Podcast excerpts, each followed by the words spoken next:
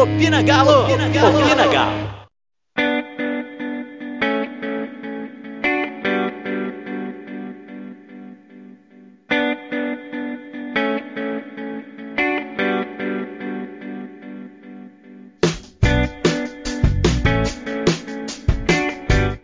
Fala, pessoas lindas e maravilhosas desse podcast.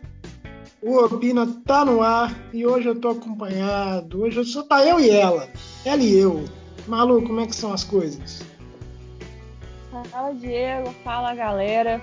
Hoje a gente tá aqui em duas pessoas só porque é muita coisa para falar, né, Diego? Início de ano, primeiro podcast de 2021. Já mudou muita coisa no Galo. Então, vamos começar esse ano aí, se tudo der certo, com o pé direito. É, o Galo é um ser muito volátil, gosta de fortes emoções. E o que, que a gente teve de primeira novidade, mano? O que aconteceu no primeiro dia de. Primeiro dia útil, né? Dia 2 de janeiro de 2021. dia 4, dia, dia 4. É, ah. Esse ano a gente teve a a troca de presidente, né? Tem esse, esse período que a gente não sabe muito bem como é que fica. O, o mandato de Sete Câmara terminou dia 20 e poucos de dezembro e o do Sérgio Coelho, a gente trocou, né? Nossa troca de Sérgio no dia 4 de janeiro. Então, há, há cinco dias atrás, mas já fez mudança para quase um ano, né, Diego? É, e ele mudou muita coisa. O cara chegou e falou assim: Eu não quero mais o Matos. Não quero mais. Não fui com a cara do, do sujeito. Por que, que ele não quis o Mato mais, mano? Diego, a gente podia ficar, acho que um, os 40 minutos desse podcast especulando por que, que o, o, o Sérgio Coelho, não só o Sérgio Coelho, né, mas ele e o colegiado que ele montou, é, não quiseram a continuação do Matos. E aí tem as teorias da conspiração e não sei o quê. É, surgiram boatos que envolvia polícia, nunca confirmaram isso, mas enfim, foi feita a troca. O Rodrigo Caetano assumiu, acho que dia 6, né? Mas assim, é, o Mato saiu num dia, o Rodrigo chegou no outro, foi, foi apresentado no próximo. Já, já deu entrevista na TV Galo, inclusive. Quem não assistiu, acredito que tenha sido. Se não foi no dia 7, foi dia 8, na, na live da manhã que eles fazem. Muito interessante a entrevista do Caetano. E lembrando que, assim, Sérgio Coelho ele foi eleito é, não para tomar as decisões, né? É, quem toma a decisão hoje é um colegiado que é composto por, pelo Sérgio, o vice e os quatro R's. Então, é uma galera aí que, que percebeu, optou pela não continuação do Max e pela contratação do, do Caetano. Então, vamos ver no que vai dar, né? É, e assim, ao que tudo indica, todo mundo tem poder de decisão, menos o presidente. Então, assim, é, é curioso, né, por tudo que a gente já discutiu em alguns outros podcasts sobre a vinda do Matos, agora a saída do Matos. Essas teorias das conspirações são umas coisas maravilhosas, né? Agora todo mundo tem uma informação e solta a informação e a gente sabe que não é verdade, não existe isso, foi só uma, uma opção política, na minha opinião, né? O Matos tinha uma forma de trabalhar possivelmente mais agressiva no mercado, que era compatível com o Sampaoli. Eu acho que a tendência é o São Paulo ter menos poder de decisão no clube. Não sei se isso é positivo ou negativo. É, se discute muito essa, essa associação dele em ser do modo dele, é tudo do jeito dele. Talvez isso seja bom, talvez nem tanto. Pode prejudicar o ambiente, pode é, gerar conflitos, né? principalmente pessoas do, do gabarito que estão dirigindo o Atlético, né? O ego inflama e etc. E assim, Caetano, não vejo, não espero muito, sinceramente. Acho que é um cara que tem muita bagagem, mas tem pouca, tem pouco resultado, a verdade é essa, né? Por ser um dos pioneiros da carreira de executivo de futebol, ele tem sinceramente, poucas conquistas, poucos trabalhos relevantes, né, em termos de, de resultado, a gente não sabe os processos internos, né, mas pela fala se, se deixou bem claro que ele está ciente da, da responsabilidade dele, de quem ele tem que responder, a quem ele tem que responder, quais são as suas atribuições, isso foi bem, bem nítido. Né? Ele cita principalmente o Renato Salvador, né? do, que será o, um dos R's responsáveis principalmente pelo, pela gestão do futebol ao lado do presidente. E assim, vamos aguardar. E nesse vamos aguardar, Malu, acontecem algumas coisas. O Atlético negociou com patrocínio, o Atlético negociou com o jogador do rival. Me conta aí o, um resumo dessa semana, Malu. Ué, é aquela semana que nós tivemos, começamos com o secador ligado, né? A rodada que o Atlético ia jogar contra o Santos, a rodada foi adiada pelo compromisso do Santos com a Libertadores. Então, o jogo que era para ter acontecido no dia 6 de janeiro foi para o dia 27 de janeiro. A gente ganhou aí mais alguns dias para poder se preparar para esse confronto. É, além da troca do, do Matos pelo Caetano, após o novo presidente, e já começaram as especulações, né? Então a gente já teve é, viúvas desse decepcionadas, viúvas de Prato e Jô decepcionadas com o não retorno né, do, dos jogadores. É, o Prato trocou de time, não veio para o Brasil. É, tem uma, tinha uma cláusula, é, a mesma cláusula que a gente colocou no São Paulo, quando a gente vendeu o, o Prato para eles, o Prato colocou no River. Então, assim, a gente nem pode reclamar da cláusula que eles colocaram. Então, se o River é, vendesse o, o prato para algum time brasileiro, São Paulo lucraria 2 milhões de euros. Então, para o River não fazia sentido vender o prato para nenhum dos brasileiros, por isso que o negócio não andou. E o Jô também está muito bem lá no Corinthians, não acredito que eles vão abrir mão dele agora. Mas a questão é a nossa lateral, né, Diego? É, é um, um assunto que Talvez tenha sido. Talvez a, nossa, a lateral, tanto a esquerda quanto a direita, seja o nosso maior problema desde sempre, né? Pelo menos desde que eu existo, a gente tem problema na, nas laterais. E a gente às vezes arruma uma e a outra não, não fica boa, aí arruma a outra, uma não fica boa. Dessa vez a gente tem o Arana, que é titular absoluto da nossa esquerda e aguenta muito bem o tranco, é um jogador que tem um físico muito bom é, desde que está no clube, vai fazer um ano, é, não lesionou, ele só ficou fora por suspensão. Então, é um jogador que a gente pode muito confiar né, na, na integridade física dele, mas não tem reserva. Então, a gente está aí a pé de lateral esquerda. E do lado direito tem o Guga, que divide a opinião da torcida é, por várias razões. Tem gente que acha que ele é ruim porque ele é fraco, tem gente que acha que ele é ruim porque Teve aquele episódio da comemoração do, da Libertadores do, do time carioca que ele comemorou. Então, tem, tem várias opiniões aí acerca de Guga. E surge o nome de Orejuela, né? Um, um, jogador que já jogou aqui em Belo Horizonte, no, no time do outro lado da Lagoa, e teve no Grêmio. Não conseguiu se firmar como titular no Grêmio, mas no rival foi um jogador importantíssimo é, não conseguiu sozinho carregar o, aquele bando de mula para poder salvar do rebaixamento, mas é, era um jogador que a gente via que não estava fazendo força como outros estavam fazendo. Então, é um jogador que tem muita habilidade no ataque, mas é, defensivamente ele também é, é, fraco. Quando a gente, quando a gente compara as é, os números, usando, a gente sempre usa os dados do, do SofaScore. É, quando a gente compara os dados de Guga e de Orejuela, o Guga ganha em todos os quesitos. Então, quando a gente pensa que se fosse uma troca, né, se a gente fosse vender o Guga para poder trazer o, o Orejuela, não parece muito justo com o Guga, porque ele realmente é um jogador melhor e mais completo. Quando a gente compara com o Mariano, por exemplo, que é o reserva, é, a gente já vê aí uma, uma evolução, né? Se a gente trouxesse para ser reserva talvez fosse uma, uma transação interessante. Mas pensando nisso também, A gente tem o Thalisson da base, que a gente acabou de comprar ele, ou então está no, nos, nos trâmites de comprar. Um jogador novo e barato, então é bem promissor, assim, é, o, o, lateral Thalisson da base. E tem a volta do Mailton no meio do ano também. Então, eu acho que, que a gente tem opções, assim, parecidas com, com o Orejuela. Qual que é o problema dele? É, o Orejuela é, é de Cali, é colombiano. E mais um gringo no time. Hoje nós temos seis gringos. Vou tentar lembrar os seis aqui.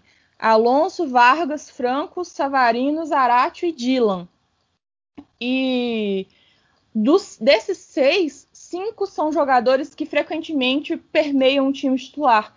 Savarino, Alonso e Vargas têm sido titulares assim quase que absolutos, né? O Alonso, todos os jogos que ele teve para jogar, ele jogou, e o Savarino e o Vargas jogaram a maioria dos jogos que eles puderam jogar.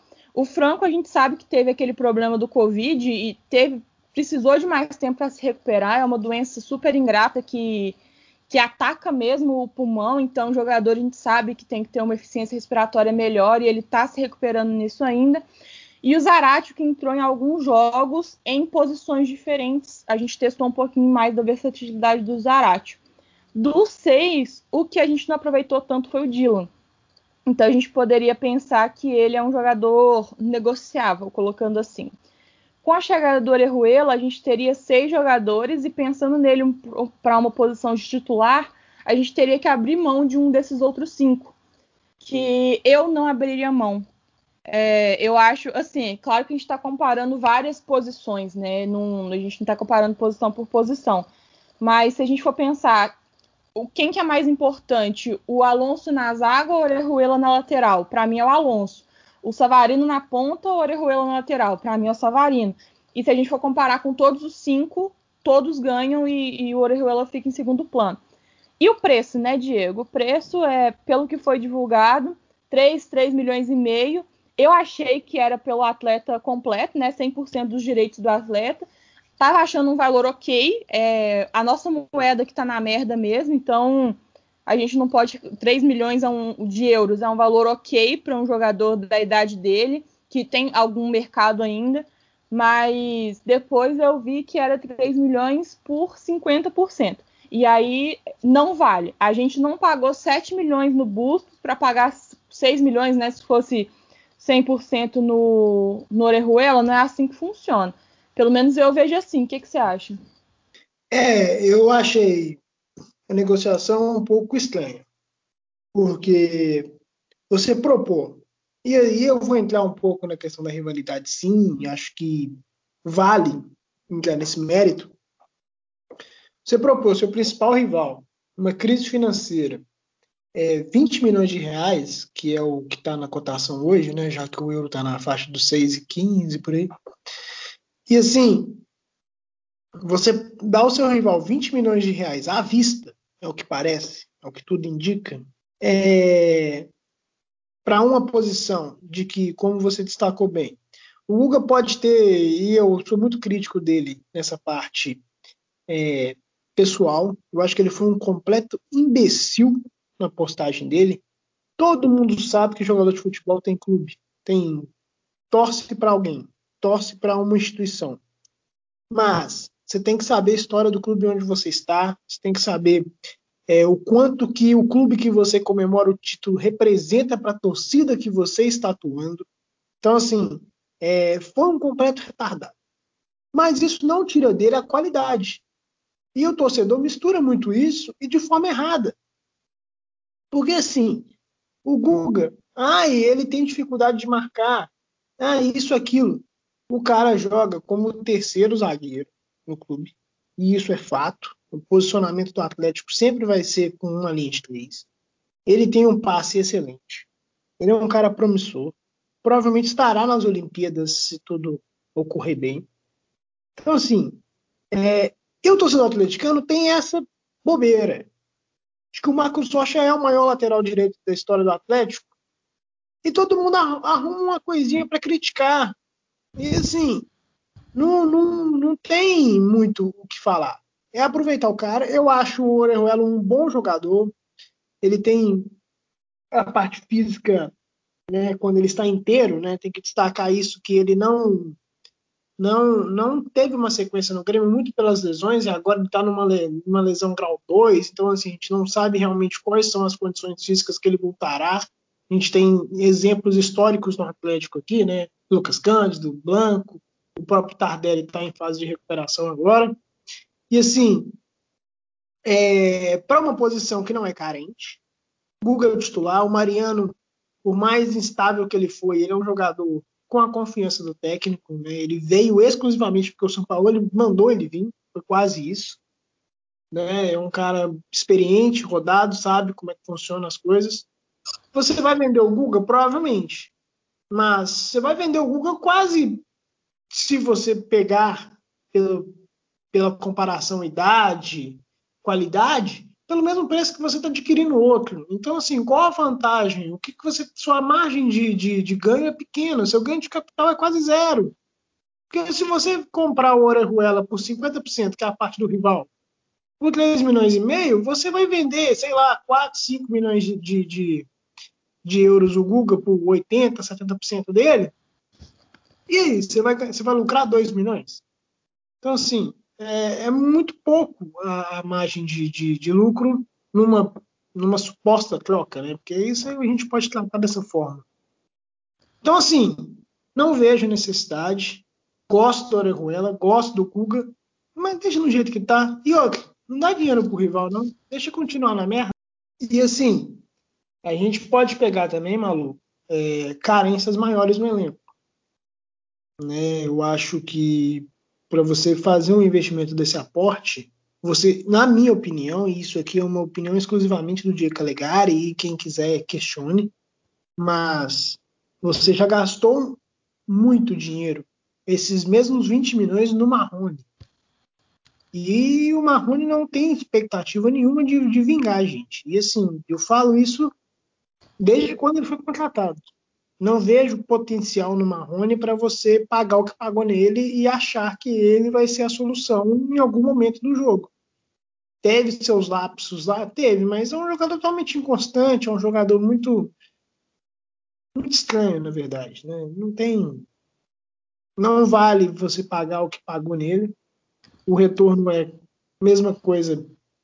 Você gasta o mesmo com, com, com Guilherme Santos e ele está resolvendo na categoria de base. É um jogador muito mais barato, pode ser muito mais útil, muito mais efetivo. Então, assim, isso é bom se pensar também. Né?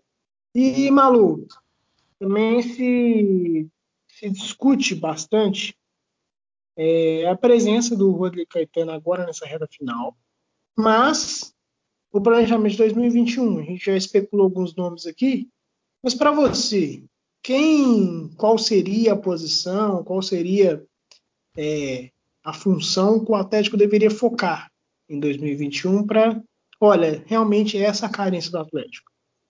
Olha, é, não falando de carência, mas falando de necessidade, lateral esquerda. É, a gente só tem um.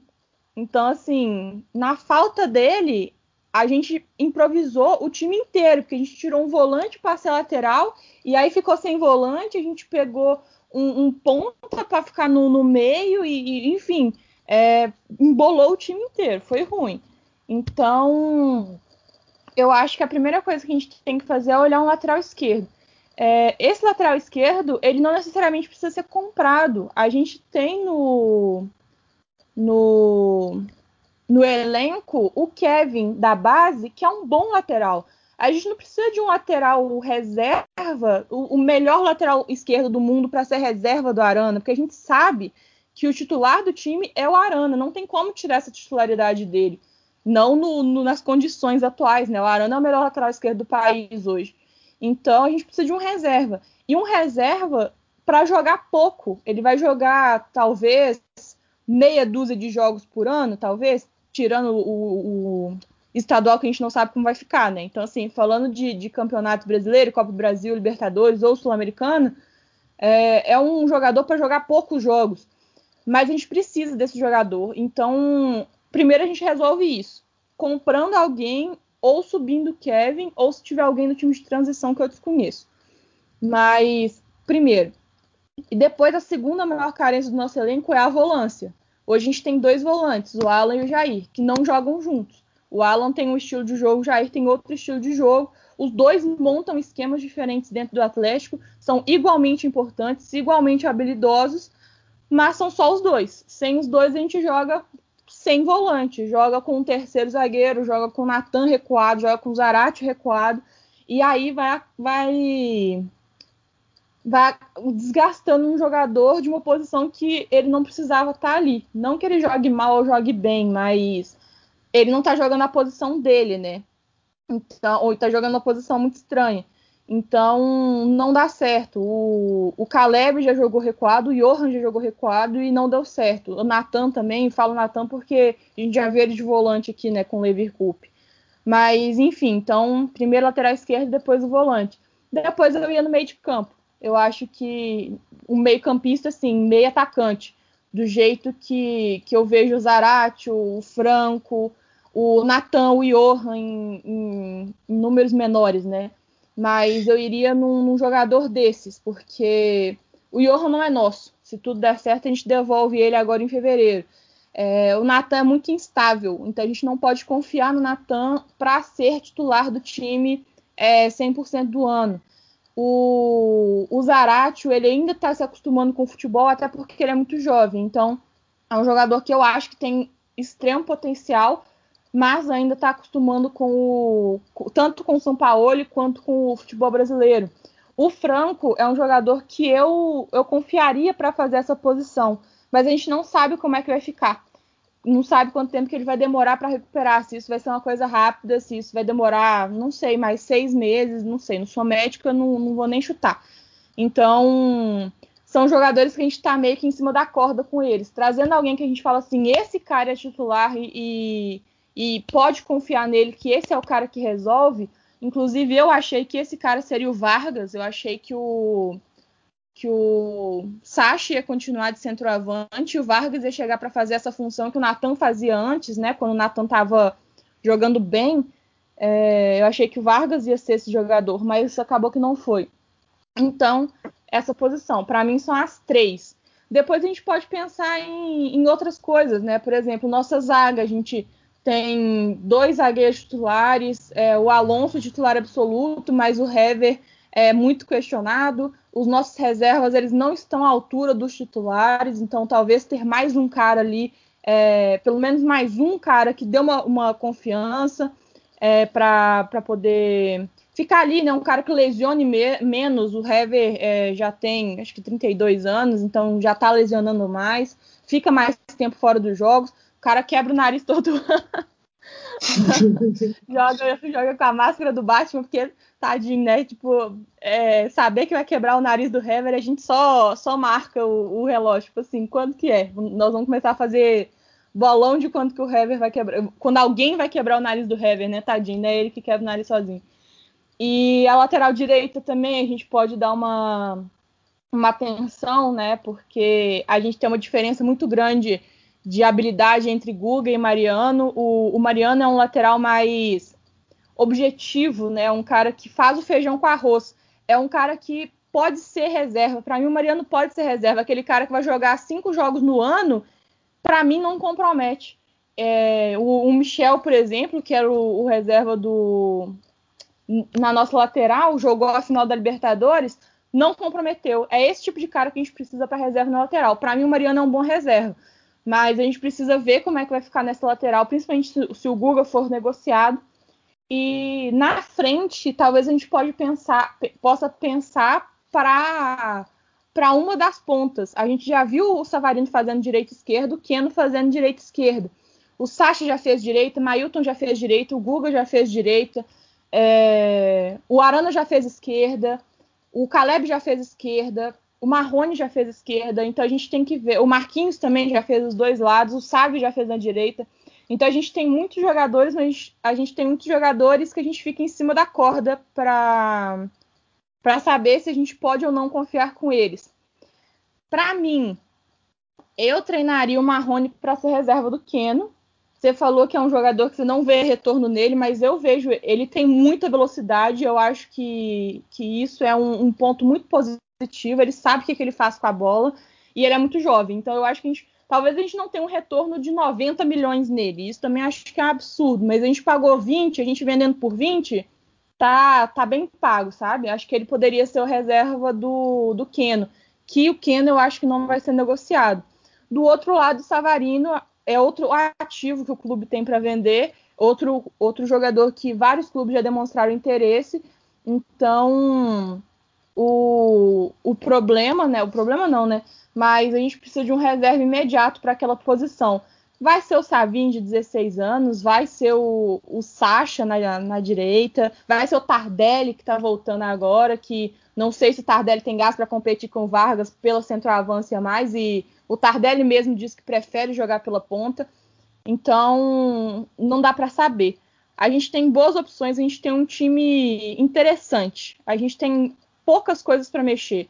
Eu acho que ano passado a gente trouxe 13 jogadores, não precisa disso esse ano. Trazendo uns quatro, considerando que um ou dois vai ser para reposição, então a gente coloca aí cinco ou seis jogadores, é, acho que dá para a gente montar um time bastante competitivo.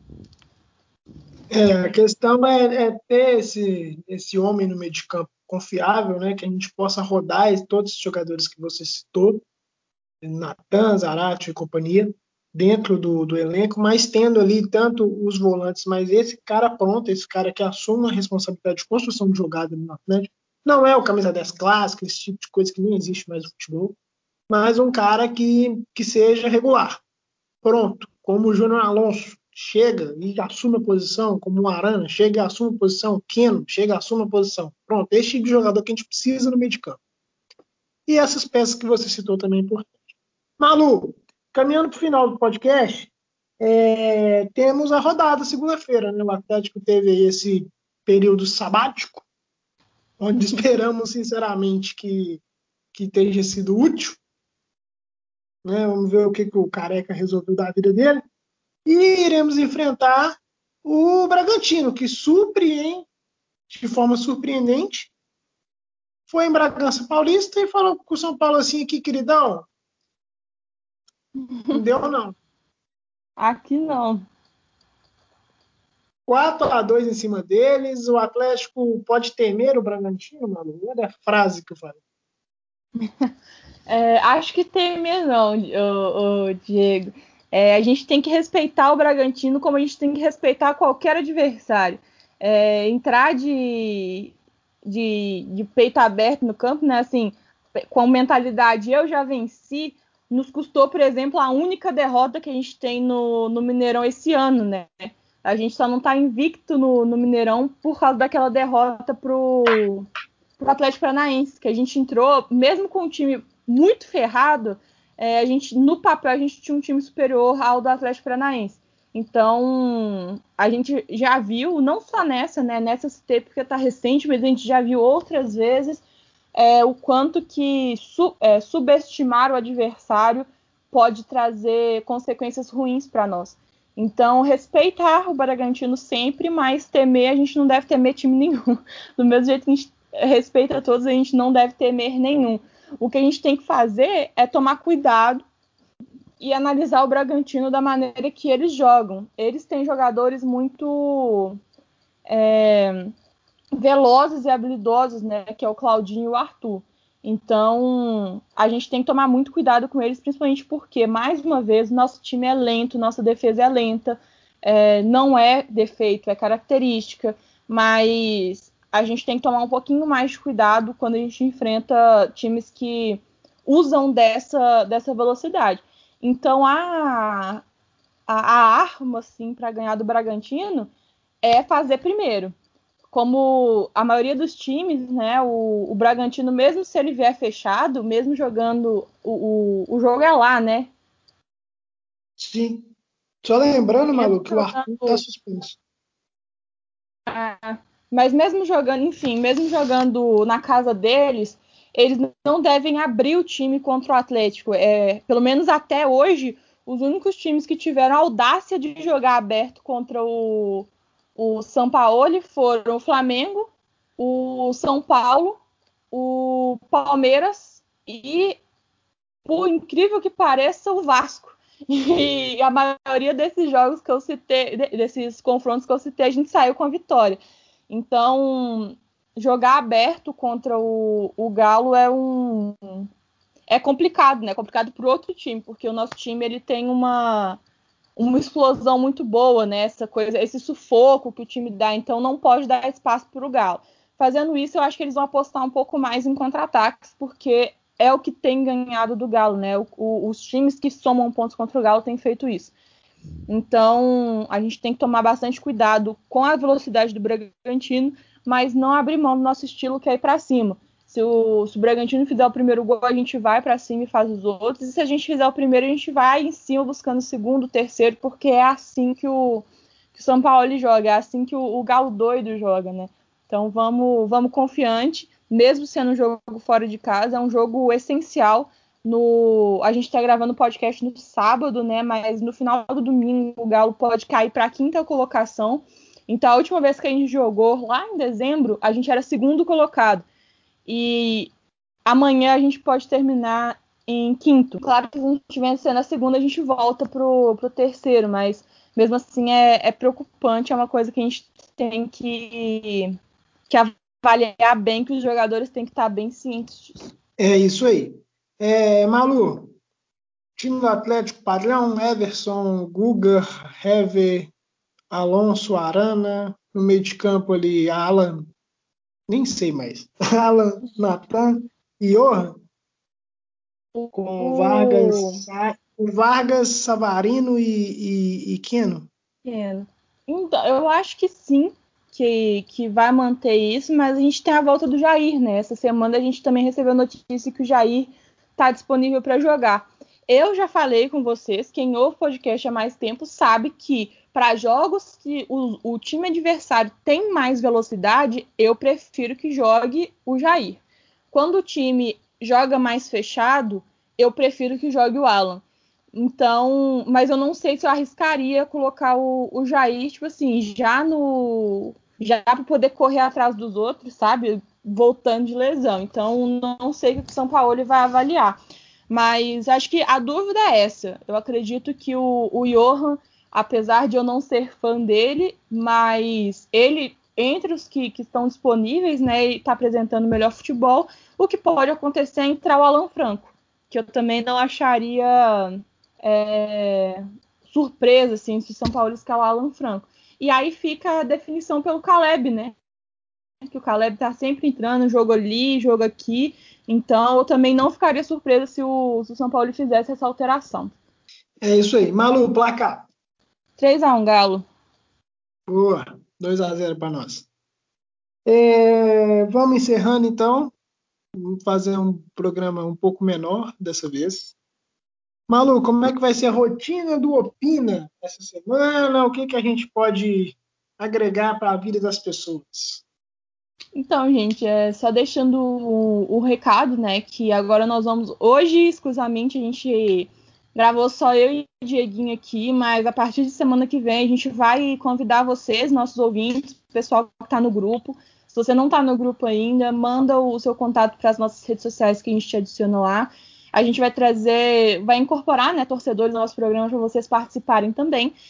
E, e ao ao longo da semana a gente vai fazer outros programas ao vivo no YouTube. Então, se você não está seguindo o canal Vamos Galo, aproveita para poder seguir lá no YouTube, é, canal Vamos Galo, vamos com U, que a gente vai ter outras novidades por lá também, inclusive relacionadas ao Opina. Então, fiquem de olho que, que tá vindo coisa boa esse ano. É só o começo do ano, gente, só o começo.